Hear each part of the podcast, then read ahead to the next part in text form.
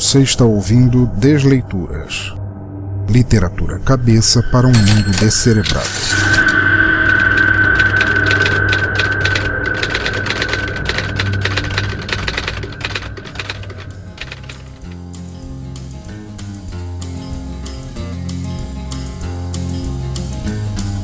Amigos, e bem-vindos novamente ao Desleituras, nosso podcast de narração de contos, histórias, poemas e textos que não desistem em meio a problemas, atrasos, falta de atenção ou feedback. A cada novo episódio, vocês conhecerão um autor ou autora e seu trabalho escolhido partilhado neste podcast de maneira não comercial, ajudando a divulgar e incentivar literatura por outros meios que não apenas o impresso. Antes de apresentar o autor e sua obra neste episódio, quero apenas deixar alguns recados rápidos para depois começarmos sem mais impedimentos. Bem rápido, como sempre. O primeiro é para lembrar que vocês podem ajudar e muito o Teatro Escuro do Pensador Louco a continuar produzindo podcasts. Seja por meio do Padrinho ou do PagSeguro, vocês podem fazer doações únicas ou mensais a partir de um único real e com isso garantir que os podcasts continuem saindo com todo o carinho e atenção de sempre. Dependendo da doação ou quantidade das mesmas, vocês podem receber ainda brindes que vão desde adesivos oficiais, canecas, participações nos podcasts e muito mais. Os links estão no site e agradeço a quem decidir ajudar. Um real por mês pode não pesar nada no orçamento de alguém, mas vocês não têm ideia do lado de cá, do som, quanto isso pode ajudar. Por isso, gostaria de agradecer aos padrinhos Alan de Almeida, do Despachados Podcast, Rogério Bittencourt de Miranda, Carlos Gouveia, do podcast Macaco Urbano, William Vulto, do Observador Quântico, Tiago Trabuco, do NPcast, William Floyd, do Ultra Combocast, Flávia Cecílio Dyer, Diego de Melo, Diego Fávero e Renato Petilli. Todos e todas têm minha eterna gratidão e admiração, e essa eu levarei comigo para o túmulo. O segundo recado é para lembrar que, se quiserem deixar seus comentários ou críticas sobre este ou outros episódios, deixem aqui mesmo nos comentários do post, no Twitter em arroba Pensador Louco, na fanpage facebook.com barra Teatro Escuro do Pensador Louco, no Google Plus em google.com barra Sinal Demais Pensador Louco ou pelo e-mail pensadorlouco.gmail.com. Seus comentários serão lidos e respondidos no próximo Desleituras com a devida honra. Nosso terceiro e último recado vem lembrar que nosso grupo do Telegram continua crescendo e só vocês não estão lá ainda. Trocando ideias de cultura, música, tecnologia e conversas que extrapolam o texto e vão a outras dimensões, entrem lá para conhecer a turma maluca e creio que não se arrependerão. Vão por mim. O link está no post, mas se quiserem é só digitar telegram.me barra pensadores loucos, no plural, para fazerem parte dessa turma de doidos. Voltando ao cerne deste episódio, nosso autor de hoje será Matheus Sanuto, filho do grande, nobre e catedrático Marlos, podcaster do Player Select, e que já esteve aqui presente no Desleituras passado, interpretando Tessá, no conto A Senhora da Lua. Matheus é carioca, fascinado por ciências e mantém intacto um imenso estoque motivacional para se tornar astrônomo. Começou a escrever inspirado nas aulas de redação da escola e decidiu não parar mais. Motivação ou núcleo deste episódio é seu terceiro conto. Sempre incentivado pelo pai, enquanto não está sonhando com as estrelas ou enfurnado na sétima arte, Matheus é um fã dedicado de Sherlock, tem um canal de gameplays e guarda um especial espacinho na alma para futebol, Star Wars e Metallica. Mas acho que já podemos considerar como feita nossa introdução. Eu sou o Pensador Louco e nossa desleitura começa agora.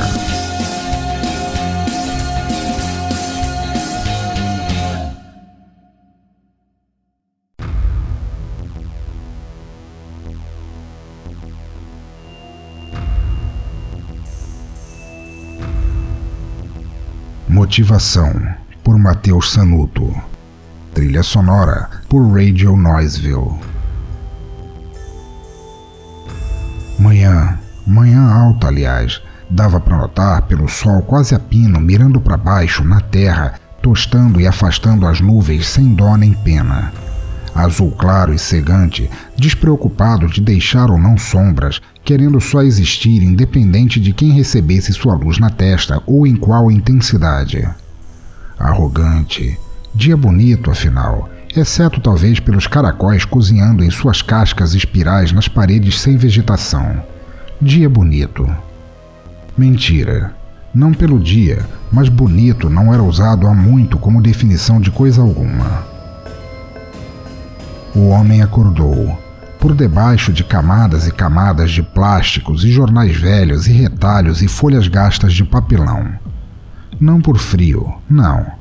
O clima indicava o exato oposto. Ninguém em seu juízo perfeito soterraria a si mesmo sob tantas pilhas de quaisquer coisas debaixo de tamanho calor. O teto de zinco escaldante por si só já cozinharia bem lento, igual a costela em fogo de chão, qualquer vivente, independendo da força do sol ainda mais um debaixo de tantas cobertas incomuns. Não por frio, por proteção.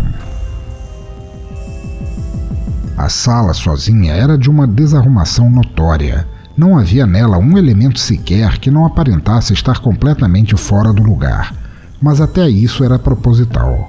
Dava ao lugar um ar quente e árido de desprendimento, ausência, abandono.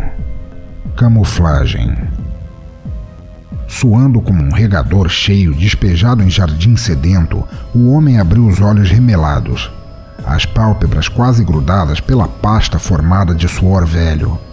Pro inferno com o escudo visual debaixo do qual dormira, de nada serviria estar ali invisível e ao mesmo tempo ser assado como um peru de Natal.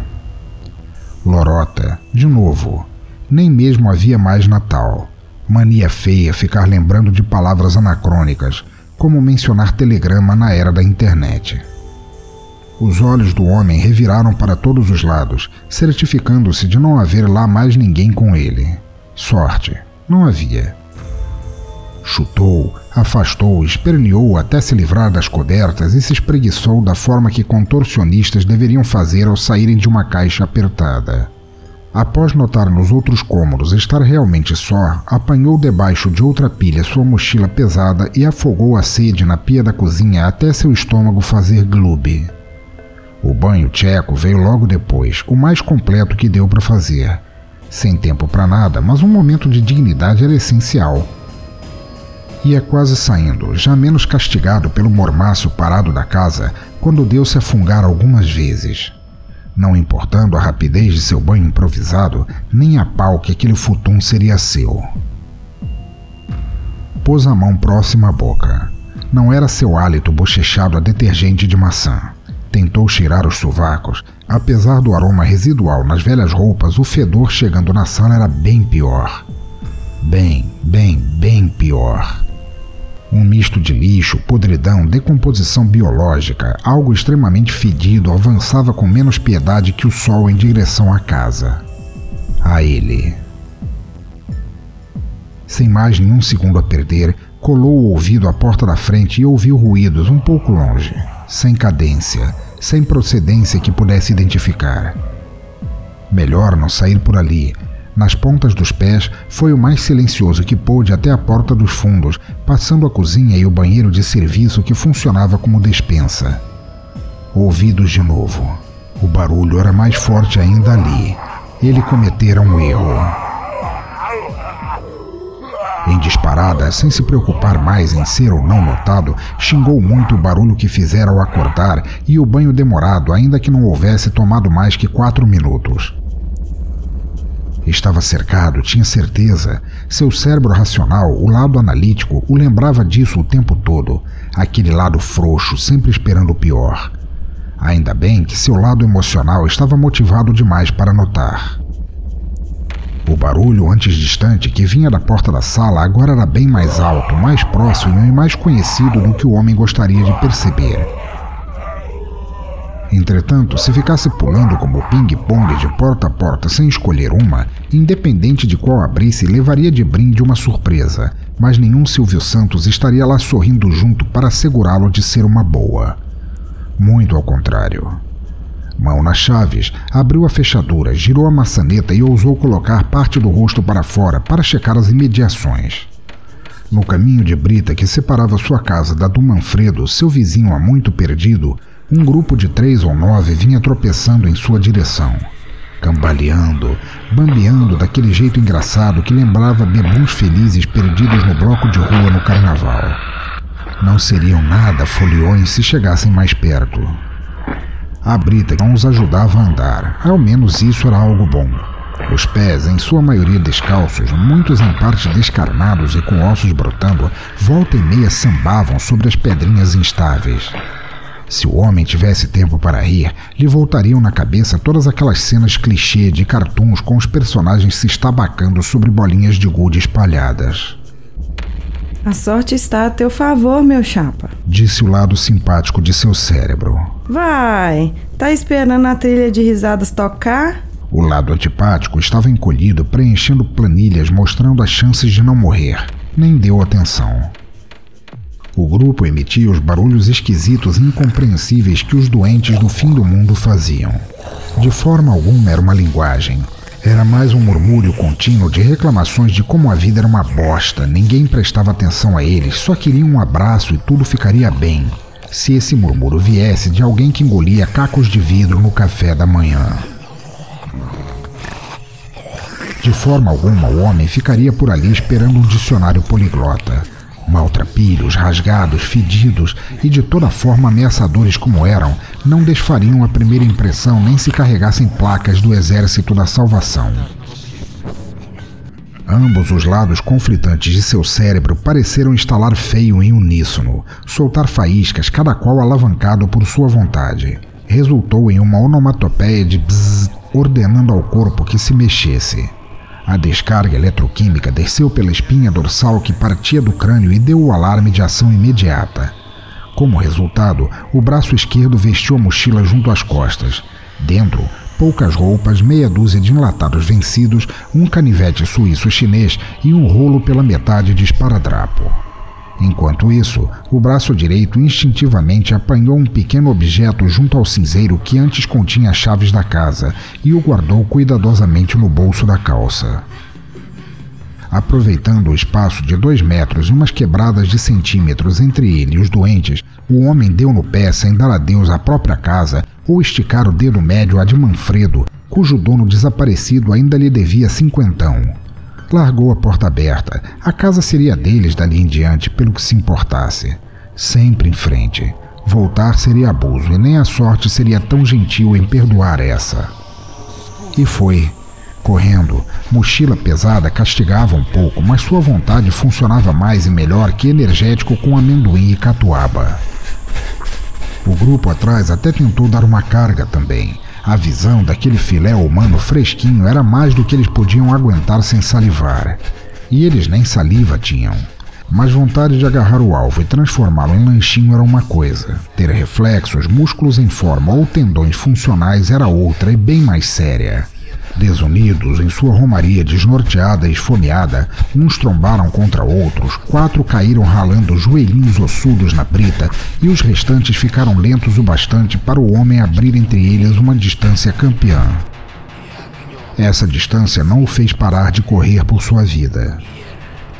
E correu, sem prazo imediato de parar, por entre vielas e becos estreitos, por entradas de edifícios queimados ou com barricadas escancaradas, por detritos de carros batidos, postes derrubados, lojas destruídas, tanques avariados, escudos mordidos de tropas de choque e corpos, sem muita carne sobrando que já não houvesse sido jantada, largados a ratos grandes como cães, os quais viriam roer os ossos quando a noite caísse e o sol quente desse uma trégua. Tutano podre deveria ser uma iguaria, vai saber. Está sem fôlego anormal. Se não aguentar um minuto para respirar, você vai acabar tendo uma parada cardíaca. Reclamou seu hemisfério cerebral antipático. Oh, cala a boca, seu infeliz. Respondeu o outro. Não se mexe em time que tá ganhando. Isso é motivação, proatividade, força na peruca. Mas uns 500 metros os federais nem vão lembrar porque estavam correndo atrás de ti. Pareceu funcionar. Quando seu coração avisava querer subir pelo peito e tomar o lugar da goela, o homem não percebeu nem atrás nem à frente nenhuma movimentação, ou mau cheiro, ou ruídos nojentos, e decidiu acalmar as pernas. Se soubesse que entraria naquela maratona involuntária, nem se teria dado ao trabalho de passar uma água nas covinhas ao acordar. Já estava pegajoso outra vez, porém estava vivo, melhor que estar perfumado, de longe. Dando uma pausa para recuperar o fôlego debaixo de uma goiabeira cuja sombra era gratuita, levou a mão ao bolso direito e tateou o objeto lá. Conferido. Tudo em seu devido lugar. Dois minutos? Ok, treze, mas estava novo em folha para seguir.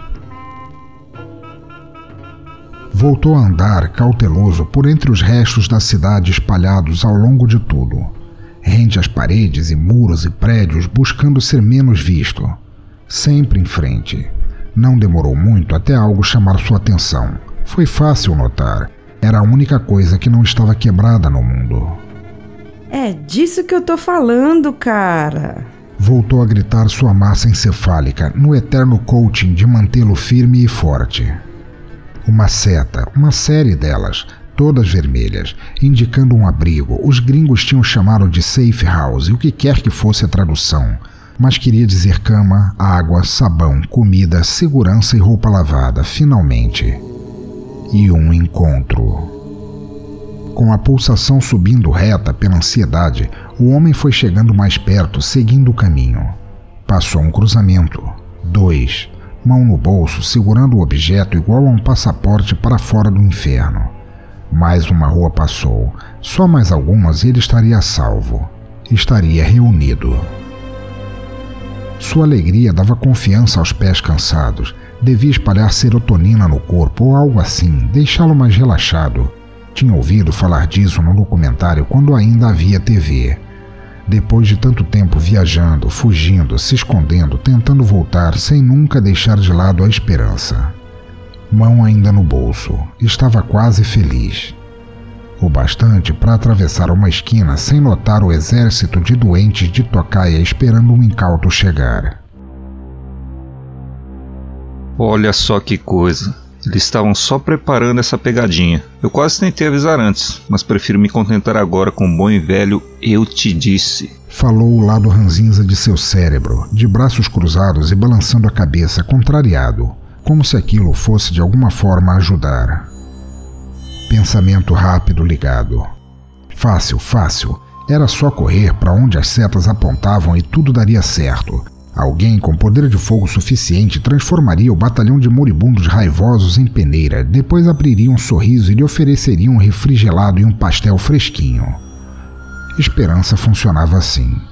Já a realidade funcionava ressaltando que os doentes eram muitos, o caminho era ainda longo, a brita havia sido substituída por asfalto e o corpo do homem estava mais esgotado do que ele tinha tecnologia para avaliar.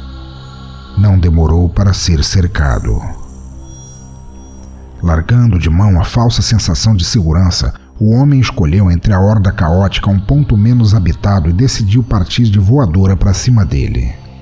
Vai dar certo. Vai dar é ruim. Os lados em guerra não chegariam nunca a uma conclusão, mas o homem não esperou consenso quando se atirou de cabeça baixa, braços cruzados, mãos nas axilas para prevenir dentadas ou arranhões, pernas tremendo mas velozes, feito uma bala de canhão de forma a abrir uma brecha na multidão de podrões. E funcionou. Tomados de supetão, os infectados se desorganizaram ainda mais, uns esfomeados pisando nos outros em busca do prêmio saboroso, e vários caíram como dominós esverdeados, dando ao homem uma chance de escapar. Uns solavancos aqui, uns apertões ali, uma torcida perto do calcanhar, uma arranhada da testa no chão que só geraria preocupação quando ele estivesse a salvo e ele estava livre para voltar a correr. E foi exatamente o que fez. A ruptura que abrira na tropa lhe dera ao menos três ou quatro minutos até os mocorongos perceberem que o alvo era um só e estava vazando sem pedir permissão. Deixou o homem mais seguro de si em encontrar a rua paralela das setas. Se fosse por ali e virasse de volta um pouco depois, acharia novamente o caminho e os doentes idiotas ainda estariam tentando sentir seu cheiro para perseguir. Mais dois quarteirões, passou um container arregaçado e finalmente pediu arrego. Não tinha como voltar a pegar no pique sem um descanso mais sério, mas ficaria protegido bastante ali. O que quer que o container contivesse antes, agora estava fedendo tanto que de maneira alguma achariam seus feromônios sem a ajuda do CSI. Se escorou entre os restos, nem ousou sentar. Pernas doíam horrores, descansar de pé era tudo o que se podia permitir. Bom o bastante para o momento apalpou o objeto, motivado demais para se deixar enojar pelo odor. Ficou o bastante para poder mais uma vez sair, e fechou os olhos durante esse tempo sem dormir, pensando que se não visse nada não seria visto também. Ah, as peripécias otimistas de parte de seu cérebro.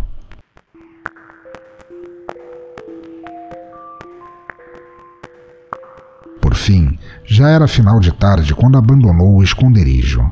Pelo menos uma hora desde que ouvira a linguagem da tropa do cemitério, quando ficara cada vez mais baixinha e acabou por desaparecer. Hora, Hora de, ir. ir. Falaram seus dois hemisférios. Quem diria que um dia concordariam em algo? Não demoraria a anoitecer. Era sempre pior de noite. Os doentes não pareciam afetados pela abundância ou falta de luz, mas a fauna noturna se provara igualmente inóspita. Nada de bom em ficar pelas ruas depois que o sol se punha. Com calma, saiu do container e agradeceu pela mascarada que o lixo decomposto dera, ajudando-o a sobreviver. Virou à esquerda, pernas ainda muito doloridas, especialmente à direita, próximo ao calcanhar, tomando cuidado, dando mais ouvidos a seu cérebro ranzinza que ao empolgado, e logo, não mais que duas dezenas de minutos, chegou ao abrigo. Descobrindo que já estivera vazio há algum tempo. Ah, eu já sabia. Ah, deixa de ser derrotista. Isso não quer dizer nada. A briga ideológica voltara, mas não chegava a incomodar. Descobriu a desolação do lugar logo após chegar à entrada. Ela havia sido reforçada em algum ponto no passado, não o suficiente pelo visto. Contudo, a falta de evidências em ter sido também aberta à força lhe dava pistas de nunca ter sido invadido o lugar, só largado, provavelmente por outro melhor. Bem, eu achava mesmo. Nada é totalmente uma notícia. Sabe que esse teu positivismo me dá gastrite? Parece um Barney psicótico. Vazio como estava, não deixara marcas de violência ou corpos ou resto de alimentos, medicamentos, equipamentos, armas, nada. O abril fora lavado, levado, deixado. Podia ter sido pior.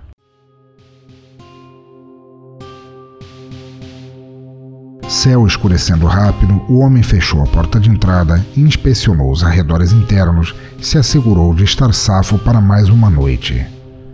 Quando achou o quarto. O único com sinais da ocupação que houvera ali, no formato de um vasto quadro de avisos. Números inúteis de celular, informações sobre parentes perdidos, outras sobre parentes achados, preces, indicações de abrigos melhores na cidade seguinte, com áreas urbanas limpas, dados sobre ações militares, quartéis transformados em comunidades seguras, hospitais, áreas de contenção. E seu próprio nome escrito em um envelope pregado na cortiça do quadro. O homem o pegou. Impulsivamente pegou também o objeto de seu bolso direito, um pequeno estojo. Abriu. Dentro, uma foto. Com ela e a carta em mãos, leu a mensagem breve deixada por seu filho, na esperança de um dia ser lida. Típica letra de pré-adolescente às pressas que não tinha como saber o que cadernos de caligrafia haviam sido. Palavras ausentes de linha escritas por mãos com 12 anos de idade. Rabiscadas, com calma, tentando caprichar apesar da urgência.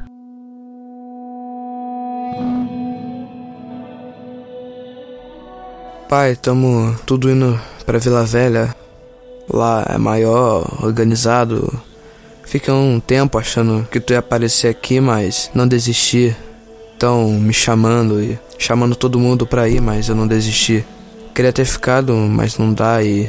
Bom, se tu achar essa carta, venha. Falaram que lá tem luz, comida, tudo. Vila Velha, eu. Eu tô bem, pai. Te espero lá. Vivo. Ele estava vivo. Bem, ele estava bem. Vila Velha, nove quilômetros no máximo. Seguro, esperando. Belezura. Uma boa noite de sono e amanhã tamo duro de novo, feito mármore para continuar. A parte resmungona no cérebro ameaçou dizer algo, mas desistiu no meio do caminho. Perdeu a vontade quando o homem finalmente se deixou cair. Descansar, dormir, acordar, continuar. Depois de tantos meses na jornada, aquilo não parecia nada ruim. Só mais uma vírgula antes de encontrar seu filho outra vez. De vez. E o melhor de tudo, ele ficara a salvo. A maior preocupação que tivera durante as noites mal dormidas e famintas que passaram na tentativa de encontrá-lo. Sua meta principal como pai, pessoa, sobrevivente, aquilo que o privara beneficamente de cair no desespero como tantos, conforme vira ao longo do caminho, que se renderam à depressão de um mundo ruído e tiraram a vida antes que a vida fosse tirada deles adentadas. Nada mal, nada mal mesmo. Ruim mesmo foi descobrir, largando-se no chão, exausto, que a dor do calcanhar não viera da corrida incessante, dos tombos e colisões, da torcida, da velhice, do cansaço, e sim dos sete furinhos em arco deixados pelos dentes de um infectado enquanto ele rompia para fugir. Ia gemer o lado lógico e desesperado quando o motivador e criativo lado direito lhe deu um tapa moral. O esquerdo ficou calado. Estafado demais para gritar, o homem não conseguiu conter uma única lágrima de fugir do olho. Tudo bem, era seu direito após tudo que passara. Tudo bem? Eu tô bem, pai. Te espero lá. Tudo, tudo, tudo bem. O menino teria uma chance digna, afinal. Direito a uma vida, segurança, saúde, proteção, o melhor disso a que se podia chegar depois que o mundo acabou. O que, convenhamos, era de longe bem além o que a maioria dos sobreviventes podia contar ou sonhar. Quanto a ele mesmo, sabia muito bem o que a mordida lhe reservara. O que acontecia aos mordidos, os arranhados, os meio comidos, os que sobravam. Pelo menos foi uma mordida leve. Falou o eterno apaziguador, jogando todas as cartas na mesa para não desabar da própria motivação. O menino vai crescer um homão com orgulho. E, ah, sabe do que mais? Aposto que virar um doente nem dói tanto quanto falam por aí. Se você diz. Balbuciou o outro, se esganando para não piorar a situação. Talvez, talvez não. Tu espera só para ver. Amanhã é outro dia. Quem sabe o que pode acontecer? Vai que é divertido. O homem limpou as lágrimas. Fechou os olhos, sem notar que caía no sono pela última vez. Sei não. Boa noite. Não foi um prazer. Ah, vai dormir.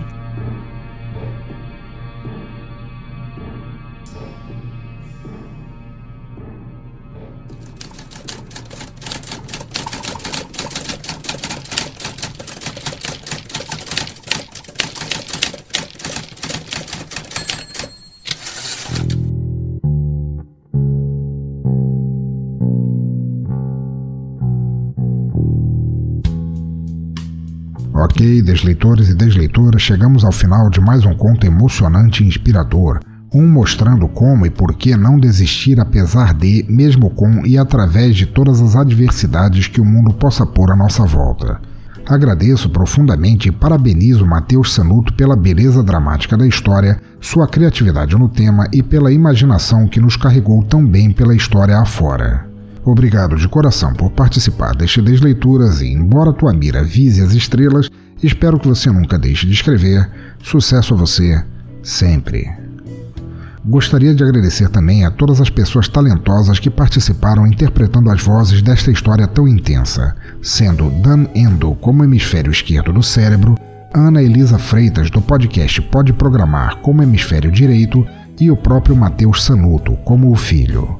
Estou cada vez mais pegando gosto pelo audiodrama com vários atores e vocês ajudaram muito em aumentar ainda mais a carga e beleza da história. Mas estamos agora no Descomentários, nosso bloco de feedback de episódios passados, e lerei os comentários do episódio 29, quando narrei o conto A Senhora da Lua, de Joe de Lima. Vamos lá.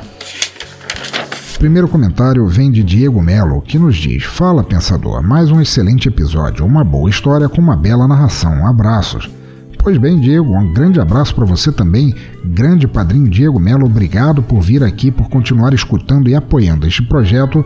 Mensagem curta, sucinta e direta ao assunto, do jeito que eu gosto, não que eu não gosto também das mensagens grandes, eu espero continuar não decepcionando você, seja no som no caixão ou no Desleituras. Grande abraço. Próximo comentário vem de Marlos, o catedrático do Player Select e pai do Matheus Sanuto, autor do episódio de hoje que vocês estão ouvindo, e ele nos escreve dizendo: Parabéns ao Joe de Lima, parabéns ao Joe de Lima pelo conto deveras disruptivo, uma releitura excelente da cultura nacional. Esse podcast deveria receber recursos do Ministério da Cultura tamanho incentivo e material relevante que gera. Parabéns a todos os envolvidos.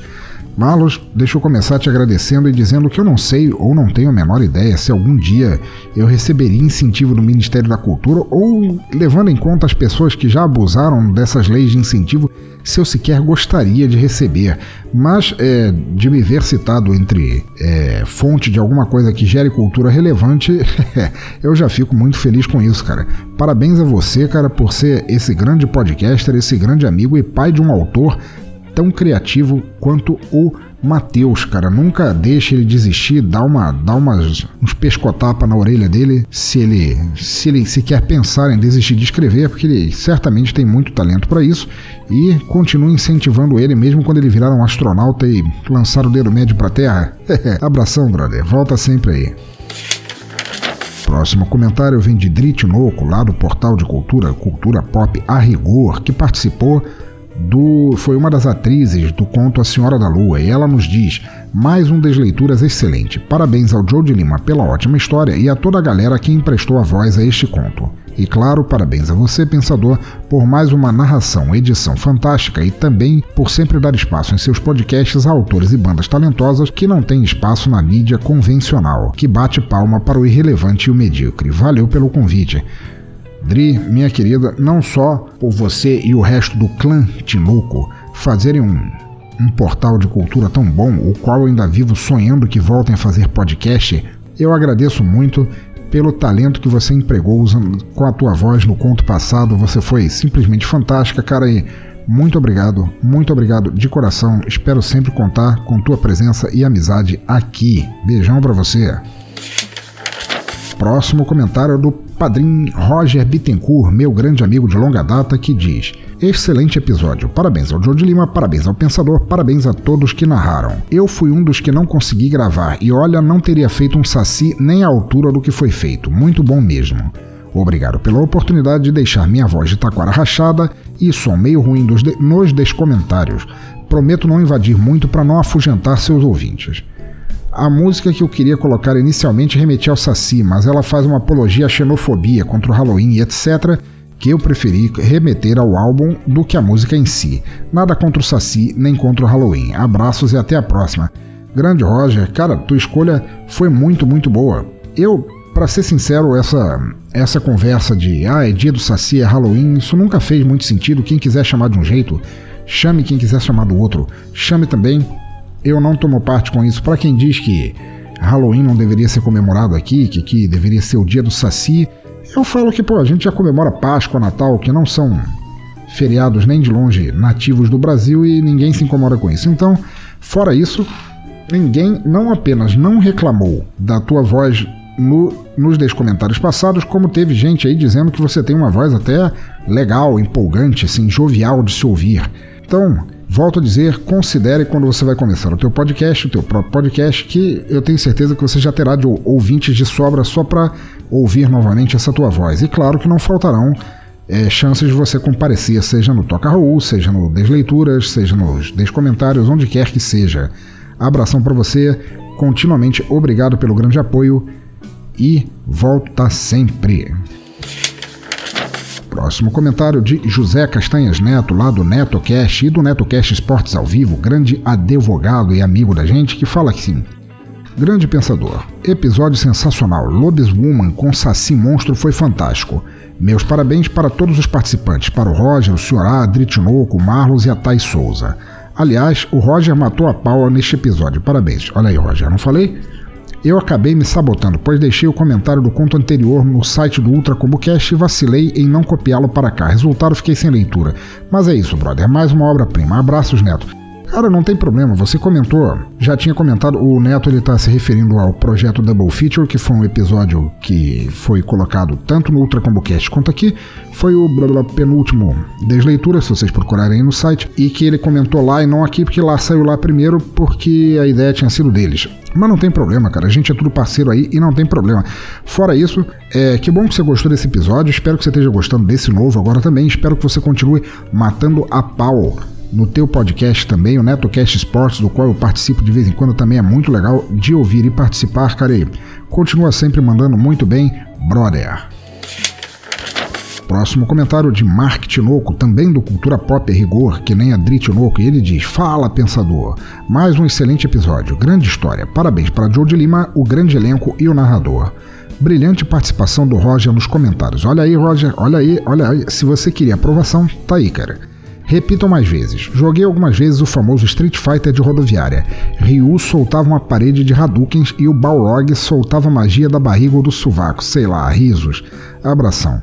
O Mark está se referindo ao fato de que a gente é, mencionou no comentários passados, eu e o Roger, sobre esses jogos assim de rodoviária, assim, os, os Street Fighter, os Mortal Kombat tudo mais. Eu vou te dizer, Mark, eu nunca tive a chance de ver ou jogar um desses do Ryu que soltava a parede de Hadouken, mas devia ser muito legal de ver. É, eu não é que eu não tenha conhecido rodoviárias suficientes, é que talvez os jogos não estivessem tão bugados na época que eu jogava, mas deve ter sido engraçado de ver. E obrigado pela visita. O meu recado para Adri vale também para você. Voltem logo com os podcasts e apareça sempre que quiser, meu amigo. Próximo comentário do pessoal do Apenas Um Cast, que diz aqui: As mitologias indígenas são prato cheio para histórias fantásticas. Belo conto e ótima atmosfera. Cara, Sebs, eu vou falar em nome do Sebs porque o Sebs é o meu contato interno, assim, meu, meu contato seguro no Apenas Um Cast. Cara, eu também acho, concordo profundamente contigo. Inclusive, eu acho que uma boa história, seja ela de ação, mistério, terror, suspense, magia, fantasia, o que quer que seja, com personagens do folclore nacionais, não ficam devendo nada a, sei lá, vampiros, goblins, hobgoblins, banshees e etc e tal, gremlins do, do cinema estrangeiro. Para mim, os nossos são igualmente bons, eles tiram sangue quando ficam irritados, arrancam cabeças quando querem, têm risada sinistra e são mais legais porque são nossos aqui, cara. E eu acho que não devem nada, é só ver a interpretação fantástica que o, o Marlos Catedrático deu ao Saci naquele episódio, que era uma coisa que o pessoal costuma falar, que nunca tinha visto um Saci daquele jeito. Então, concordo em gênero, número e grau com você. E, cara, espero que apenas um cast continue sempre poderoso do jeito que é, cara. Continuo eternamente fã de vocês. É um feed que, nunca, que eu nunca vou desinscrever e estejam sempre aí para ouvir e comentar. Próximo comentário de Darley Santos que nos escreve dizendo: Olha aí, um conto remetendo ao nosso folclore verde-amarelo e à nossa ancestralidade indígena, tornada mestiçagem. Um conto remetendo simultaneamente ao mágico e ao selvagem, ao fanático e ao primitivo. Aliás, podemos ver aqui o Bom Selvagem de Rousseau. Olha aí, boa pergunta, isso não foi ele fazendo, sou eu. Boa pergunta. Apesar de fazerem da selva o seu lar, os personagens são capazes de manifestar nobres sentimentos de amizade e companheirismo, ignorando aqui o relativismo cultural que, minima, que minimiza o paganismo do sacrifício humano com fins mágicos. O que achei curioso no conto foi a ação contínua dos eventos, com a única exceção do momento em que a protagonista se recorda da infância feliz com seus parentes. Tirando isso, é ação quase sem fôlego. Se não é pela ameaça da tribo inimiga, opa, o mito do bom selvagem será que morre aqui? Diz ele. É o diabo do Saci a atazanar nossos personagens. O bicho encapetado. Imagina se ele tivesse as duas pernas então. Percebo que o Pensador Louco está agora formando uma verdadeira irmandade. Que bacana, só tá faltando Coringa e Arlequina para completar o time do nosso querido hospício. Olha aí, verdade, verdade. Cara, é, você usou argumentos sociológicos e antropológicos tão, tão incríveis durante o teu comentário que eu não sei nem, eu, eu, estou apenas salivando com ele, eu não sei nem o que dizer. O que eu posso comentar é que, sim, é, a nossa ancestralidade, essa palavra engasga, eu tenho que pensar um pouco antes de falar, está de parabéns no conto, ela merece ser é, estimulada e romanceada a respeito, o, a ação contínua do conto foi, foi maravilhosa. Foi como um, um daqueles survival horror, ao contrário, no qual a ação é, é, é, sem parar, mas não pelo lado da vítima, e sim pelo lado do caçador, que começa como vítima e se torna caçadora no, no discorrer da história. E aquele saci, meu amigo, aquele saci não é coisa de você se mexer. Se ele tivesse as duas pernas, imagina quão terrível ele não seria em cima da gente. Agora, sobre esse lance da gente fazer a Irmandade, cara, quem sabe a gente não esteja aí, como eu respondi lá no post, formando o Esquadrão Hospicida, porque só tem maluco aqui. Muito obrigado, Darley. Muito obrigado pela amizade, pela força e por continuar sempre comentando aqui. Valeu, brother. Próximo comentário de Jorge Augusto, lá do Animesphere. Aliás, gente, eu estive no. Eu vou deixar aqui listado no post. Eu estive participando como narrador de uma história de anime igualmente fantástica lá no Animesphere. E eu vou deixar o link aqui para vocês poderem conferir que a história dos caras ficou muito, muito legal. E o Animesphere é um podcast que deve sempre ser celebrado, ouvido e conhecido. Mas voltando ao cerne da questão aqui, diz ele. Salve, pensador! Caramba, que conto muito bom! A história me prendeu independente de ter sido narrada por você, e olha que isso é muita coisa, sabe que eu curto tuas narrações. Careço sim de histórias com a mitologia brasileira. O Saci me pareceu muito mais monstruoso do que realmente pintam, e eu achei mais crível. Olha aí, mais um. Mais um, tá vendo? Saci não é coisa que se mexe, cara. O Saci é. não é flor que se cheira, não e a loba me remeteu meio que a Rômulo e Remo. Por mais que nossos índios tenham referências ao animal, eu sou mais inclinado à mitologia grega. Mas eu achei muito foda mesmo assim. Parabéns aos envolvidos. Eu ouvi este episódio bem depois de ter lançado nosso especial. Se fosse antes, eu até acharia que este tinha sido parte da inspiração para você convocar outras pessoas para fazer o storytelling com outras vozes. Mas isso eu também diria que é muita prepotência da minha parte. Grande abraço e até o próximo comentário. Meu amigo, é, obrigado por essa mensagem maravilhosa, obrigado por você ter me chamado lá para participar do especial do Anime Fair.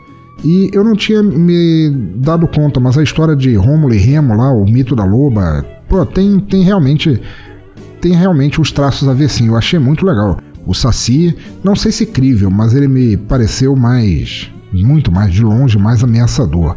E que bom que você gostou da história da maneira geral. Sobre o lance de você é, eu fiz lá o, o, especial do Animesphere, depois você veio aqui e ouviu esse aqui, mas na verdade esse Senhora da Lua não foi o primeiro com outras vozes que eu já fiz. Eu já tinha feito antes o, o Estranhadores com a escritora Moni, Moni Abreu e eu tinha feito também o spoiler da série Receitas de Insônia, que foi todo com participação de muitas vozes, cara. Dá uma escutada lá que você vai gostar e espero que você continue sempre aparecendo e sempre mandando muito bem no Anime Sphere, que eu, apesar de não ser o melhor público de anime que existe, ouço de vez em quando lá, cara, é muito legal de ouvir, mesmo para um leigo completo energúmeno como eu. Grande abraço para você. Então tá, ouvinte do Desleitura, chegamos ao final de mais um episódio. Não esqueça de deixar seus comentários aqui, via e-mail ou nas redes sociais e de ajudar na divulgação deste despretensioso podcast entre pessoas que não o conheçam, mas que talvez possam gostar.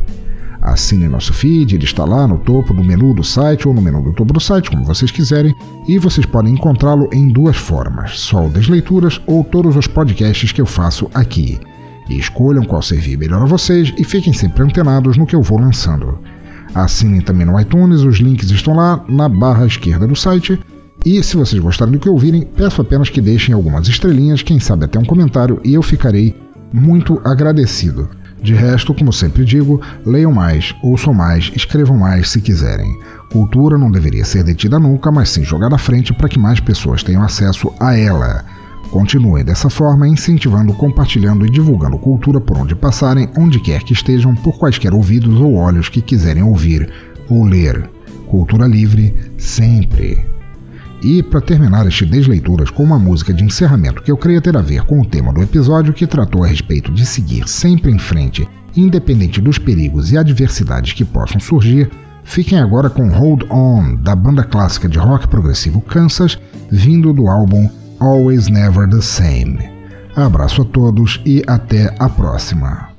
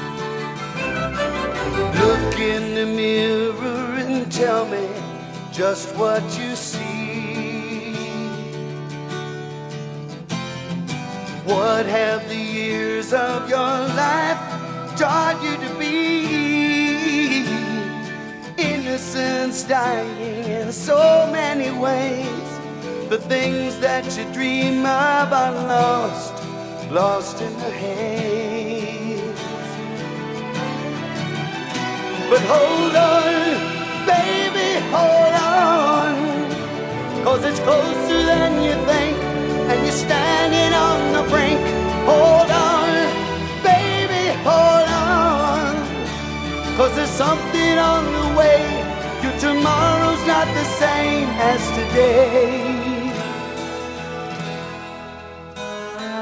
Don't you recall what you felt when you weren't alone? Someone who stood by your side, a face you had known. Where do you run when it's too much to bear? Who do you turn to in need when there's nobody there? Hold on, baby, hold on. Cause it's closer than you think, and you're standing on the brink. Hold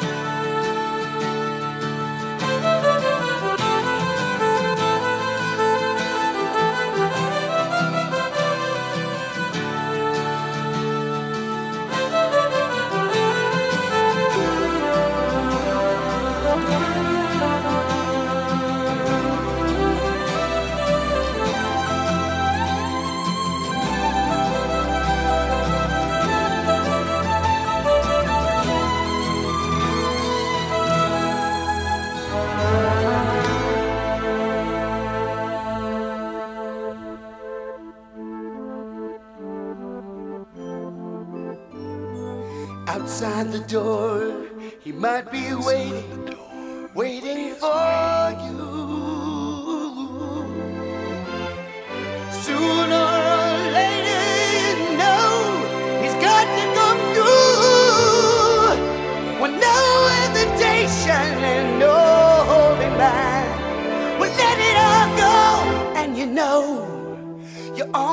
right track. We're